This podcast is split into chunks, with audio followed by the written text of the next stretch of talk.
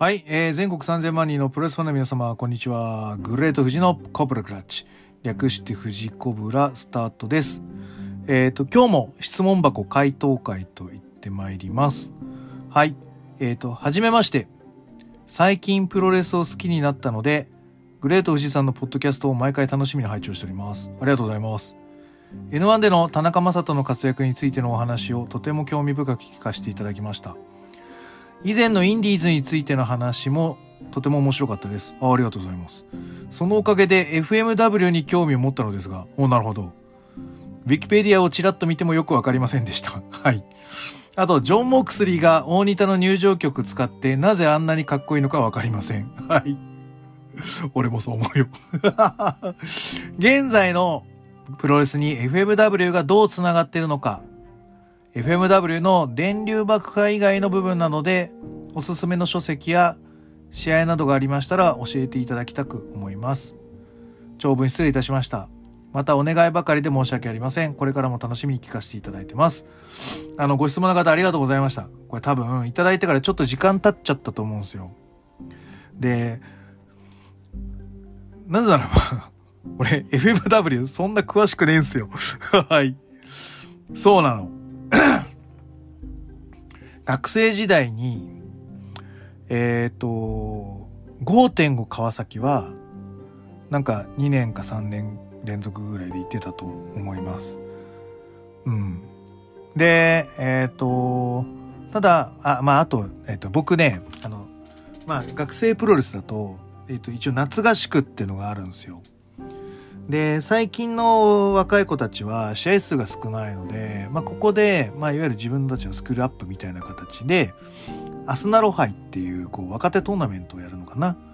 で、まあ、それで優勝して若手のホープみたいな感じになって、まあ、秋の学祭、マッチメイクが、こう、優遇されるというか、あの、上がっていくみたいなことは、あるのかもしれません。ただ、えっ、と、我々の頃ってすげえ人数が多かったし、試合数も多かったので、なんかそういうのではなくて、練習をみっちりします、初日。で、二日目は、えっ、とね、なんかね、もうがっつり朝から、あの、6人タッグトーナメントみたいなのをやります。そこで、みんなあの、いつもと違うギミックみたいなのやって、ちょっとガス抜きをするというか、もういつもチャンピオンシップで、まあ、すげえ、なんかこう、緊張感のある、怖い戦いをしてる人が、あの、スポンポンで、あの、紫のタイツ、あの、高田信彦をやりたいらしいんで、もうチンチンそのままに全部あの、全裸に、あの、あの、毛も結構反った状態で、紫のペイントをつけて、で、あの、あの、裸田と信彦みたいな、別キャラを作って、高田信彦の真似をすると。で、それで回転体をやるんですけど、あの、僕のコスチュームに、あの、紫のペイントが染みついちゃって、汚れちゃったっていうの。で、洗濯、あの、その先輩すげえチャンピオンで、すげえ強い人ですし、あの、いつも怖い人なんですけど、あの、まあ、怖いっつっても、まあ、お茶目なんですけどね。あの、クリーニング代を弁償したっていう。そういうのあったりとかする中で、まあ僕もだから別キャラをやるんですけど、僕はその時に FMW の、あの、大家の部、大家の部、あは、は、裸田信彦がちょっと入ってきちゃって、大家、なんだっけ、大家さん、うん、をやったんですよ。うん。で、あの、その頃あの流行ったのが、あの、ヤガモっつって、あの、ボウガンでカモ撃っちゃう人がいて、良くないよみたいな話になってて、で、えっと、その時の大家が、その、大仁田にそのボウガンの矢をなんか突き刺して、大仁田ヤガモじゃって言ってたのがちょっと流行ってたので、あの、僕もだから大家で、えっ、と、リングネームは鬼瓦ゴンゾーヤっていう、あの名前で、あの、鬼瓦ゴンゾーのこう、ちょっとこう、ヒゲマジックで書いて、その頃、そうだな、その時は書いてたな。何回か出る時もうめんどくさくてペイントもやめたんですけど、その夏合宿の時は確かちょっとマジックで黒く塗った。で、あの、ボウガンの矢みたいなの作って、なんで作ったんだっけな？なんかで作って、プラスチックか、なんか段ボールかしら。大仁田やがやがもじゃみたいな感じのことをやってました。ぐらいの知識です。あの FMW に関しては。はい。そんな形なので、うまく答えらんねえな、どうしようかなと。太ニタ呼ぼうかな、ゲストでとか思ったんですけど。うん。ちょっとここで答えちゃいますね。あの、また聞きたいんだったら、ちょっと太ニタとのコラボ希望みたいなの書いてもらえると、あの、嬉しいですね。で、俺、そう、で、しかも俺、大仁田苦手で、どっちかというと苦手なんですよ、大仁田は。あの、うん。インサイドワークとかがものすごいずるいでしょ、あの人。源太郎とシングルやった時も、あの人、そうなんですよ。レスリング技術がないけど、コントロール力が抜群なんですよ。これ言えないんですけど、言えないやつなんですけど、あるテクニックを使って、源太郎の動きを封じたんですよ。で俺説教したんですよ。お前、こう、大仁田を引っ張り出してきてシングルやるんだから、レスリングに引きずり込むのがダメだろうと。素人が プロに説教するわけですよ。た時に、いや、あれはあの時、ああいうことがあったんだと。を聞いて、あ、やっぱ大仁田ってそういうの含めて強えんだって思いました。うん。嫌いだけど。うん。でもやっぱりすげえんだと思いました。うん。っていうのがあって、こいろいろ言えないんですけど、まあそういうのがあって、うん。っていうところなので、大仁田のことについてあんまり話せないんですよ。すいません。あと、ジョン・モクスリーのあのさ、あの、ワールドシングスって、あれは何なん？原曲の方なの？それともな、なんか、ワウセーンって感じ、ちょ、なんかちょっとかっこいいよね。トゥルトゥルトゥルトゥルトゥルみたいな感じで、なんか超かっこいいな。確かにわかる。なんであれがあんなかっこいいのかわかんないよね。うん、俺もそう思います。すいません。で、現在のプロレスに FMW がどう繋がってるのかっていうと、まあ、ほぼ全てです。今は。えっ、ー、と、なんつうのかな。今のトップどころの人たちって多分ほとんど、まあ、特にインディーだと思います。メジャーの新日本とか抜いてで、今のインディーシーンのトップどころの選手のほとんどが、多分大仁田敦とか FMW 憧れて入ってきてる人だと思います。ガンノスケとか。我々が見てた頃って、ちょっと大仁田も、その神格化はされてたけど、あ、そこまでではっていう感じだったんだけど、まあ、ちょっとまあ俺らとか俺ら後ぐらいから入ってきてる人だから大体今トップどころにいる人たちっていうのは本当に FMW に憧れてプロレス目入りましたみたいな人結構多いと思いますよ。うん、だってあのそのね登場のノア光とかあそこら辺もまあなんか電流爆破やりたいみたいななってると思うんですよ。まあだかそれは葛西潤っていうのがまたもう一個フックであるのかもしれないけど、うん。結構 FMW の、えだからまあ邪道下道もまあ被っていたじゃない？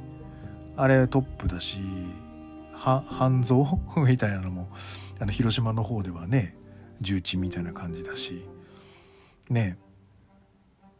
結構プロレスのインディー側では結構トップ取った人多いんじゃないですか？うん。だしえっ、ー、と邪道下道なんてねまあもまあ鈴じゃまたいろいろ巡り巡っての FMW ですけどねトップだし。うん。で田中将人は言わずもがなですし。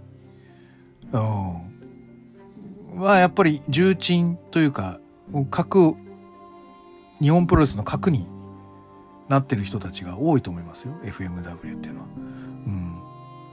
でね FMW バック電流爆破以外の部分ならおすすめの初期式や試合などってよくわかんないんですよね。あのカテプロさんとかが多分そこら辺詳しいと思うんだよな。うん。なんだっけあの新井社長の本で言ってたよ。言ってたよ。はい。なのでそっちがいいと思います。うん。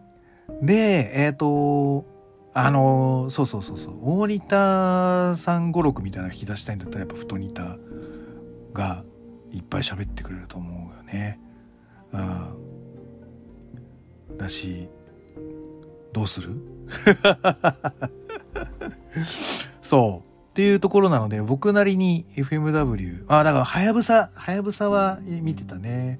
あの、全日来てたんで、僕全日好きなんで、全日は結構見てたんで、はやぶさは、うん、かなり見てましたし、あの、同期の源太郎が、学生プロレス時代は、あの、はやぶさのオマージュレスラーでしたし、はい。という意味で、はやぶさは結構身近に感じるかな。うん。そうそう。あと、ああ、そうだ、あと、私の先輩の音量さんっていうレスラーがいるんですけど、その人も FMW で、そのプロレスの、なんつうのかな、あこういう技術があるんだみたいなのをいっぱい学んだっておっしゃってたんで FMW にはまだいっぱい財産があると思うんですよねでもこれがえっと旧全日本のまあいわゆる教え方を踏襲してあの全部じゃないと思うよその一部口伝だから全日本プロレスっていうのは口伝なんですよね。はい。馬場さんの教えっていうのは口伝で流れて。だから100全部持っていけるわけじゃないんですけど、うん。全日本の匂いがするプロレスがあると思います。はい。こんな感じでいかがでしょうか。はい。もう一個いっちゃおうかなっていうのがあるので、もう一個いかしてもらってもいいですか？はい。はい。じゃあ次のパケットでいきます。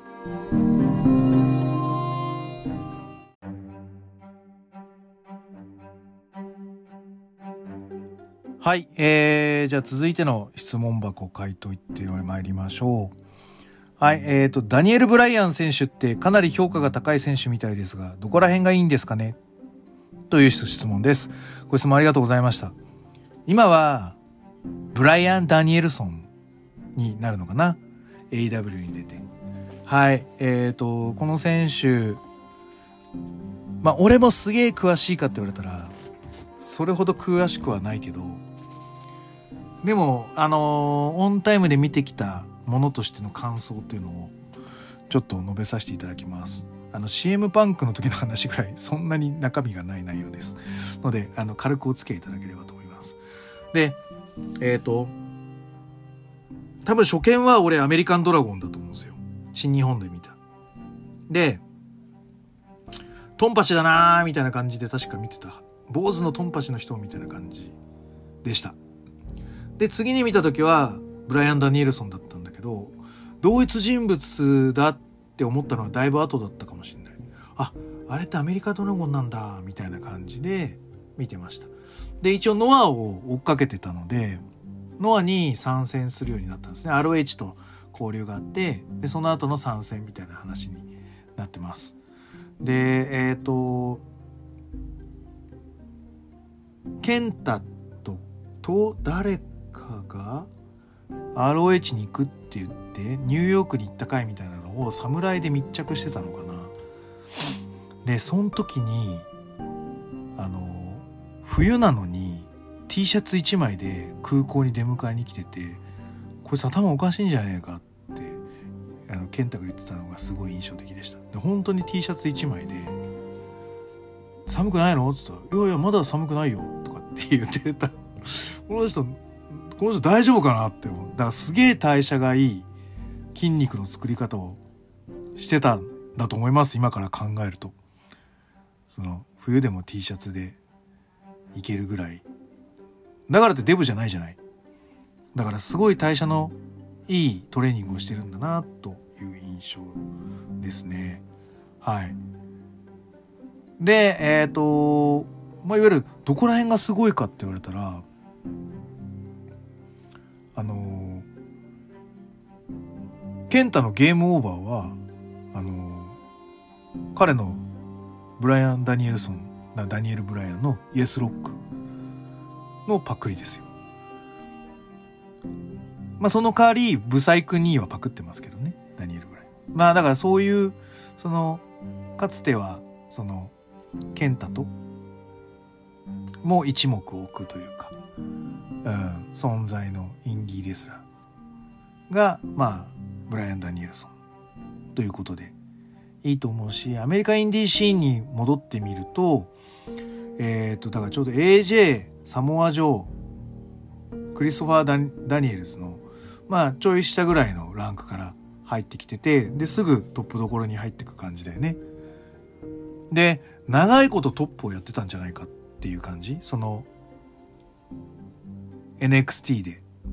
うん。あのー、WW に行くまでは、七不思議ぐらいだったかもしれない。なぜこの人間がメジャー WWE で採用されないのかぐらいな。AJ と、うん、ダニブラ。ダニブラじゃねえんだ。ブライアン・ダニエルソン。ダニブラは WWE 行ってからだもんね。ああ、一緒だった。っていうぐらいな存在だったはずです。で、えっ、ー、と、俺はザック・セイバージュニアのやつを追っかけてるんですけど、ザック・セイバージュニアの出世試合っていうのも2008年のイギリスの小さな大会で、このブライアン・ダニエルソンがボッコボコにザックするんだけど、さなあの最後3本勝負にしようぜって言ってて1本だけ勝つんですよ。ザック・セイバージュニアが。で、観客ドッカン湧いて。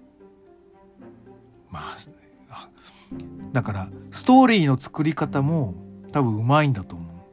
アジテーションの上げ方も、ライブアジテーションの上げ方もうまいと思うんですよ。だから WWE で評価されないはずがない。ただ、ビンスが体ちっちゃいやつ嫌いだから、評価されないだろうなっていう評価でした。そんな人が WW に行きましたって言っちゃっていいか。あ、まあだから、オースチン・エイリースと同じ、まあ、ちょい、が、をちょいしたぐらいだと思うよ。それと構想したりとか。いう形になってるので、まあだから、重鎮の部類だよね。うん。と思います。で、えっ、ー、と、そうは言っても、だから中村慎介と同じぐらいなのか？年で言うと。で、WWE 入って、だから、そのライブアジテーションとかアイディアマンっていうのは昔からあったんだと思うんで、めきめきと関わらすんですね。ヒールターンする時も印象的だし、ヒールターンした後のこの試合の展開の作り方。で、あの、なんつうの、裏ビデオ。エロ、エロじゃない方の。あの、アメリカインディーシーンで、あの、ワールド・オブ・スポーツのヨーロピアンキャッチのなんか裏ビデオが流行った時があったんですって。多分それも見てると思うんだよね、彼は。だからいち早く、えっ、ー、と、そういった、そのヨーロピアンレスリングっぽい動きを出してましたよ。ダニエ、ブライアン・ダニエルソンは。うん。インディの頃から。で、あのなんていう足を決めながら、あの、腕を踏みつけて、フォールを取るとか、ああいうのもやってたし、うん。名勝負は結構多いと僕は思ってましたね。で、WW 行ってもそうやってこう、うまい立ち回りで、こう人気が出るんですよね。あ、よかったと思ってて。で、思ってたんだけど、あのー、まだビンス評価はそんななかったんですよ。ああの、儲かるとは思われてたと思うんだけど、任せるっていう感じにはなんなかったかも。うん。で、レッスルマニアで、えっ、ー、と、トリプル H とメインをかけてやって、で、その後トリプルセットに入るんだっけっていう形で、あのー、ダニブラブーム、サクセスストーリーってなってたんだけど、第一のね、トリプル H との試合が、トリプル H がオスを出しすぎて、もうトリプル H だけがすごいみたいな あの試合になっちゃって、なんか、なんかね、嫉妬があったと思う。トリプル H の中で。まだまだ俺のがうまいみたいな。なんかそんな、あの、エゴが出て、でも結果やっぱトリプル H が全部持ってっちゃったんだよね、あのレスルマニアは。っていう感じだったんで、ダニブラかわいそうみたいな感じの、うん、印象でしたね。なんかね、常にだから僕は、かわいそう応援してあげようみたいなそんな感じで見てたかもしれないですね。はい。で、頭、ね、の浸透系であのドクターストップになって引退しちゃってっていう形になってだからあんまりその WWE 側での評価はそんなに高くなかったかも。人気はあったけど。っていう俺の中では印象だけど。評価はでも高くていいんじゃないかな。うん。何がすごいっていうわけではごめんないです。俺もここがすごいとは言いづらいあれは。ただなんつうのかな。頑丈でアイデアマンで動けるあと顔がねなんかね注目せざるを得ないような顔つきをしてるねなんか見逃せない顔し顔つきをしてるというかなんかそこはカリスマ性と呼んでもいいのかもしれないね。うん、と思います。であの AW 言ったじゃないですか。で俺あのケニーとの30分ドラマ見てないんですけど鈴木みのるとの試合を見たんでそれ見てどう思うか 評価高いこいつって思う思わなかったらまあそれでそういう選手でいいんじゃないでしょうか。まあ、正直俺も好きな試合じゃないですあの試合は。うん、エルボーとか、うん、ああいうのあんま好きじゃないっす。はい。ので、うん、ので、どうかなと思うんだけど、ダニーブラ、そうだなうん、でもやっぱトリプル H のやつはちょっと印象残っちゃうな、俺の中では。はい。で、一応 CM パンクの前のベストインザワールドなんでしょ？で、ダニエル・ブライアンがベストインザワールドなのはなんかわかる気がします。総合力が高いかな思います。うん。こんな感じでいかがでしょうか？はい。